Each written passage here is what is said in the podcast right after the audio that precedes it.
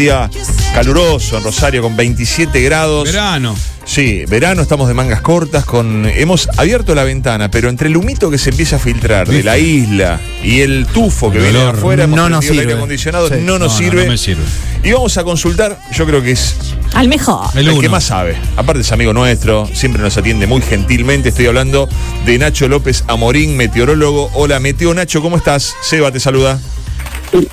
¿Qué tal, Sebas y equipo? ¿Cómo les va? Buenas Hola, tardes. qué ¿Todo Muy bien? bien, acá estamos, Nacho, acá estamos, hablando de la temperatura, hablando de lo que puede llegar a pasar. Yuri daba el pronóstico del tiempo hace un ratito, decía que pueden venir lluvias el jueves, pero vos sabés que les propuse, vamos a intentar hablar con Nacho, a ver qué nos puede decir y para cuándo podemos esperar la temporada de lluvias, también pensando en la bajante del río Paraná, la situación dramática que estamos viviendo eh, aquí en el delta del Paraná, en toda la región. Eh, y bueno, eh, consultarte a ver cuándo se esperan lluvias, si pueden ser lluvias fuertes o, es una, una cosita que no pasa nada.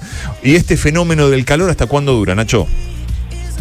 Bueno, mira, les cuento. Hoy tuvimos la primera entrada de aire cálido de la temporada. Digo de la temporada porque hacia finales del invierno, principio de la primavera, siempre suelen darse las condiciones termodinámicas, cómo se mueve la, la atmósfera en Sudamérica, propician la entrada de, de aire cálido. Bueno, hoy lo anotamos, 18 de agosto, fue la primera. En el norte de Argentina hubo localidades como Las Lomitas, norte de, Formosa, también en, en Peña, en el centro de Chaco, que tocaron los 40 grados. Corrientes Capital alcanzó los 39 grados y fue un récord de temperatura máxima para el mes de agosto. Ustedes, en la ciudad de Rosario, tuvieron una máxima de casi 29 grados hace un rato y no es está lejos del récord histórico, pero es una temperatura que está casi 10 grados por arriba de la temperatura máxima promedio para este mes, ¿no es cierto? Así que tuvieron una tarde cálida tal como estaba prevista. Vos recién decías, Sebas, que eh, veías humo posiblemente de la isla. Te digo, estuve viendo las imágenes satelitales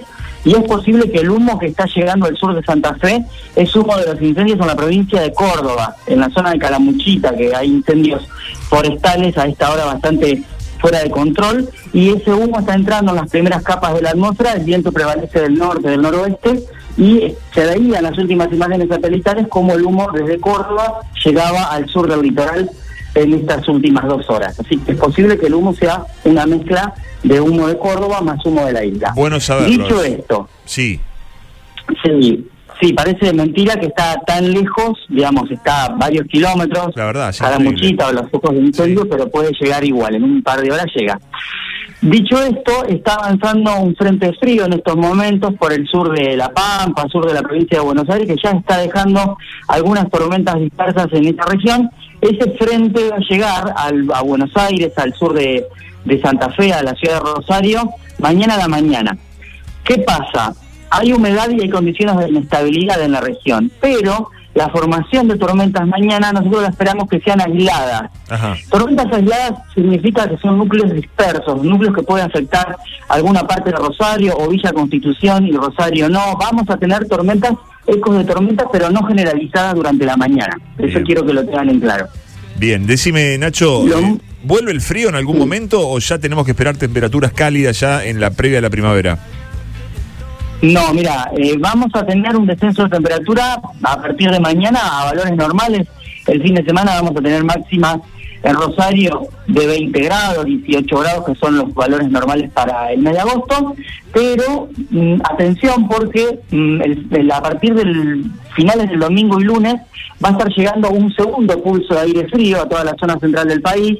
Aire frío que va a estar dejando nevadas intensas en toda la región patagónica, en la zona cordillerana de las provincias de la Patagonia y de Cuyo. Digo esto por suerte porque eh, los centros de esquí hasta hace un par de días no Sí, tenían sí, sí, sí. nada de nieve. Sí. Bueno, en las últimas 48 horas se llenaron de nieve por suerte, más de 30 centímetros o 40 centímetros en algunos sectores. Y las nevadas van a continuar y ese frío va a llegar la semana que viene. Así que todos los abrigos los tienen a mano porque si bien dentro de 48, 72 horas en lo inmediato no los vamos a precisar, una campera gruesa, una campera bien de invierno, la semana que viene va a ser posible que ese frío llegue pareciera que va a durar poco ese frío, entre lunes y miércoles o jueves de la semana que viene, pero va a haber que seguir la situación meteorológica. Nacho, Micaela, te saluda la última porque sé que te tenés que, ir ahora a las 19 horas.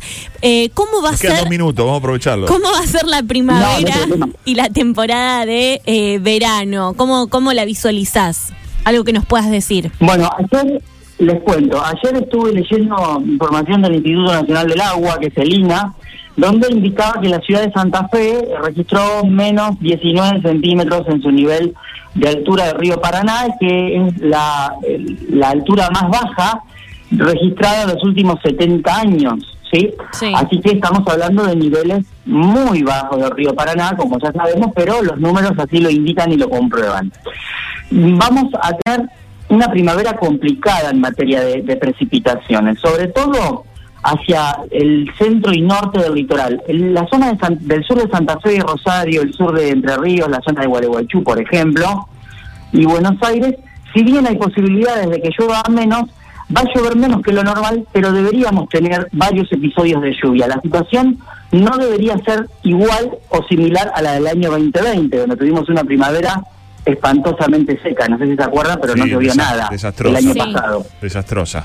Este año viene mal, pero no tanto, vamos a, decirlo así en criollo. En cambio, el norte del litoral, la zona de Corrientes, la zona de Formosa y Chaco, esa es la zona con mayores posibilidades de que la sequía sea más intensa. Así que seguimos preocupados por la situación hídrica de toda la cuenca del Plata, pero con alguna fichita puesta en que las tormentas de la primavera puedan dejar lluvias acumuladas significativas por momentos sobre la región de Rosario, Córdoba y el, norte de Buenos Aires. Nacho, ahora sí la última. Eh, pensando en lo que está pasando en Europa, con récord de temperatura, con casi 50 grados en Italia, el otro día contábamos 48 grados en Andalucía, en España, ¿cómo imaginás el verano aquí en nuestra región? Bueno, lo primero que le cuento, te cuento a vos y a toda la gente es que no es lineal, que el, el, el verano del hemisferio norte sea muy caluroso no implica que el verano del hemisferio sur vaya a ser igual, porque tenemos condiciones distintas geográficas. El hemisferio norte, si uno mira un mapa, un planisferio es mucho más continental. El suelo se calienta mucho más que el hemisferio sur, porque el hemisferio sur prácticamente si vos mirás el mapa, el planisferio, es todo océano, excepto Sudamérica, una, parte chiquita del sur de África y después tenés Oceanía.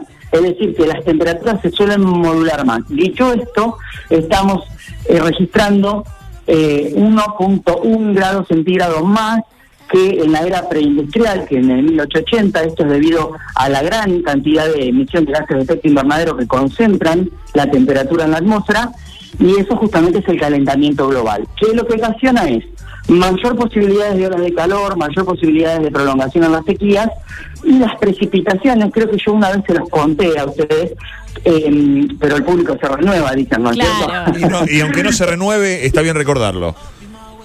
Claro, las lluvias en, general en Argentina no cambiaron en cantidad de milímetros. Por ejemplo, en la década del 40 o del 50 en Rosario caían 1.000, 1.100 milímetros por año.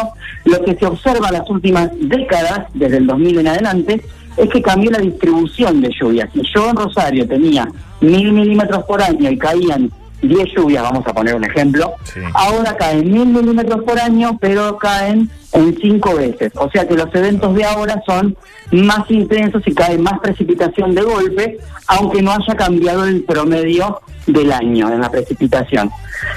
Pero bueno, tenemos que empezar a, eh, adaptar compromisos como país en reducción de gases de efecto invernadero o hacerlos cumplir a los protocolos que ya hay para tratar de contribuir y poner nuestro granito de arena desde Sudamérica en tratar de disminuir esa tendencia que hay de un aumento en la temperatura global.